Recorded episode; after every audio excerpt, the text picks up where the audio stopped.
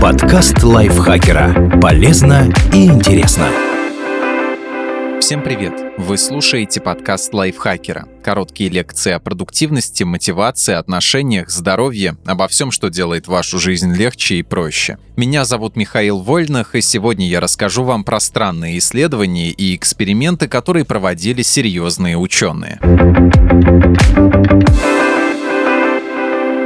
Изучение дальности полета пингвиньих фекалий. Что бы вас сподвигло отправиться в Антарктику? Приключения и романтика? А вот немецкий орнитолог Виктор Мейер-Рохов и венгер Йожев Галь организовали туда экспедицию, чтобы определить, как далеко пингвины отбрасывают свои фекалии. Природа оснастила эту птичку задом, который способен буквально выстреливать жидкими экскрементами. Для таких трюков пингвины создают мышцами своей клоаки давление в 600 граммов на кубический сантиметр, в три раза больше, чем люди. Это сделано для того, чтобы не допустить испражнения на собственные яйца в гнезде. В результате долгих замеров орнитологи пришли к выводу, что средний пингвин ростом 60 сантиметров выстреливает фекалиями на расстояние до 40 сантиметров. Живите теперь с этой информацией эксперименты с пиявками и алкоголем.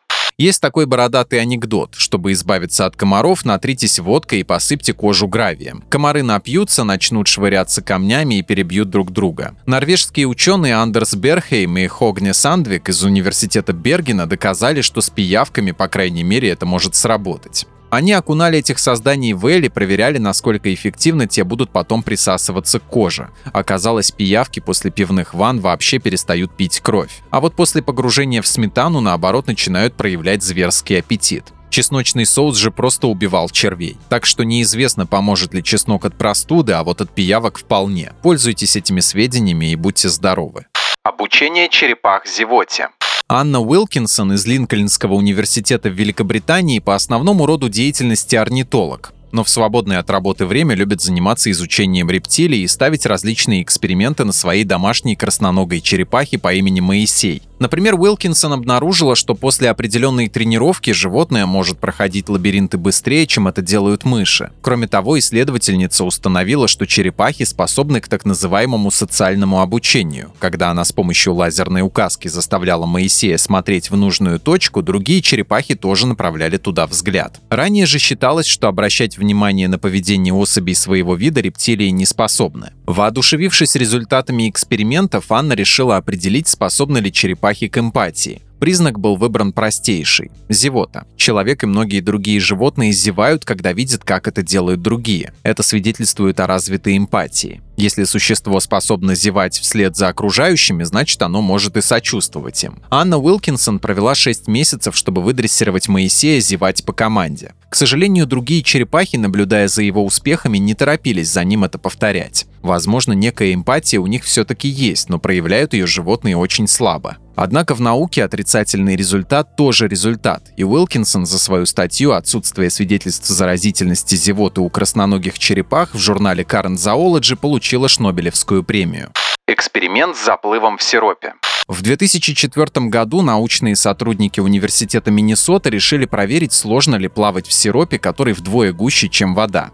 Зачем? Да потому что это весело. Эдвард Каслер, руководитель эксперимента, и его ученик Брайан Геттельфингер, по совместительству профессиональный пловец, подошли к делу серьезно. Они добавили в 25-метровый бассейн 300 килограммов гуаровой комедии, съедобного загустителя, который используется при приготовлении соусов, мороженого и йогуртов. В результате вода превратилась в сироп, и 16 добровольцев устроили заплыв в этой субстанции. Оказалось, что различий между затрачиваемыми усилиями при передвижении в воде воде и сиропе практически нет. Несмотря на кажущуюся глупость, эксперимент на самом деле был полезен с точки зрения фундаментальной физики. Исаак Ньютон и его современник Христиан Гюйгенс еще в 17 веке спорили на эту тему. Первый считал, что скорость объекта в жидкости будет зависеть от ее вязкости, тогда как второй отрицал взаимосвязь. В конце концов, Ньютон включил в свой труд математические начала натуральной философии обе версии, так и не решив, какая правдива. Демонстрация Каслера же показала, что Гюйгенс был прав. По крайней мере, его утверждение верно для объектов размером с человека, потому что люди обладают довольно узким телом, эффективно разрезающим жидкость. Будь мы шире, сироп оказал бы большее сопротивление и плавать в нем было бы крайне сложно.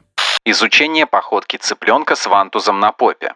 Для того, чтобы смоделировать походку различных видов динозавров, используются сложные компьютерные программы, рассчитывающие вес животного, скорость передвижения, давление ступни на грунт и множество других показателей. Исследователи из Университета Чили и Чикагского университета решили обойтись без лишних технологических сложностей и получили примерно те же результаты. С помощью липучки они прицепили к заду цыпленка приспособление, имитирующее хвост. На вид оно напоминало вантус. Вес этой штуки доходил до 15% от массы тела птицы, а именно такое соотношение масс хвоста и тела было у взрослых тераподов, в том числе и у знаменитого тиранозавра. Затем цыплят отправляли гулять, записывая их на камеру замедленной съемки. Эксперимент подтвердил то, о чем палеонтологи и раньше догадывались. Судя по поведению дальних родственников тиранозавра, куриц, а также по строению костей его ног и бедер. Могучий динозавр ходил как цыпленок с прикрепленным сзади вантузом, мотающимся из стороны в сторону. И это имеет смысл, ведь с точки зрения эволюции птицы выжившие динозавры. Их даже по-научному называют архозаврами. Так что голубь, испражняющийся у вас на подоконнике, это практически монстр из парка юрского периода, только не такой большой. Представьте, что творил бы этот архозавр, будь он 8 метров в длину и весом с пару слонов.